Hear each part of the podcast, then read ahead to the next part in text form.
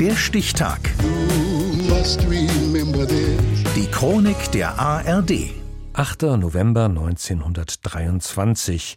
Heute vor 100 Jahren wurde der Physiker und Elektroingenieur Jack Kilby geboren, der Vater des Mikrochips.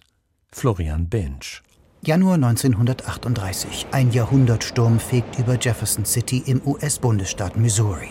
Hubert Kilby, Elektriker und Manager bei der Kansas Power Company, bahnt sich mit seinem 15-jährigen Sohn Jack den Weg von Kunde zu Kunde, stellt Funkverbindungen her und bringt Generatoren zum Laufen. Dieser Sturm, als ich noch ein Teenager war, als alle Kunden meines Vaters Stromausfall hatten, da wurde mir bewusst, wie wichtig Technologie ist, um meine Mitmenschen informiert zu halten, zu verbinden und ihnen Hoffnung zu geben.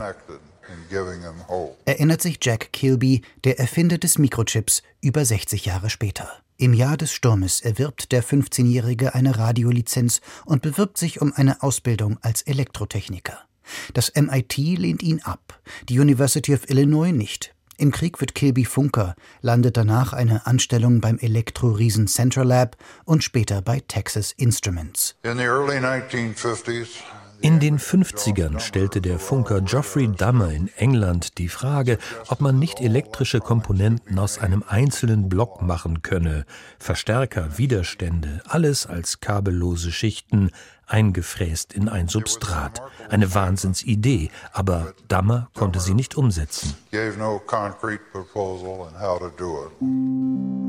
Mit enthusiastischer Zustimmung seiner Chefs, die in der Elektrominiaturisierung die Zukunft sehen, konstruiert Kilby innerhalb kürzester Zeit einen 10 x 1,5 mm großen Kunststoffblock mit einem Klecks aus Germanium, der als Transistor agiert. Der erste Mikrochip der Welt, er sieht aus wie ein verbrannter Fetzen Kaugummi auf einer Glasscheibe. Hätte ich gewusst, dass ich mir dieses Teil über 40 Jahre lang ansehen muss, hätte ich mir mit der Optik ein bisschen mehr Mühe gegeben. Etwa zur gleichen Zeit arbeitet der Physiker Robert Noyce in Kalifornien an derselben Idee.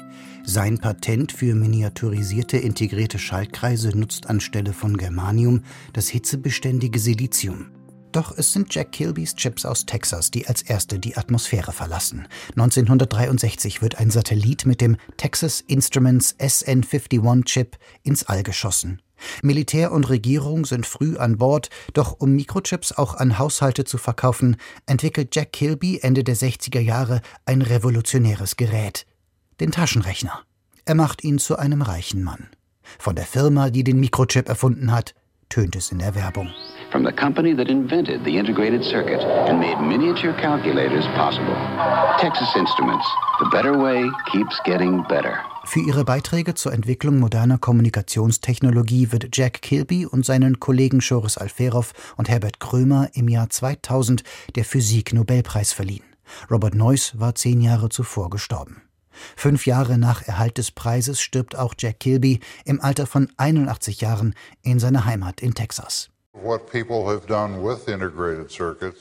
Was andere mit dieser Erfindung angestellt haben, ist jenseits von allem, was wir uns damals vorgestellt haben. Ich fühle mich wie der Biber, der vor dem Hoover-Damm steht und sagt, nein, den habe ich nicht gebaut, aber er basiert auf meiner Idee. Jack Kilby, Erfinder des Mikrochips, kam am 8. November 1923 in Jefferson City, Missouri zur Welt. Heute wäre er 100 Jahre alt geworden. Der Stichtag. Die Chronik von ARD und Deutschlandfunk Kultur. Produziert von Radio Bremen.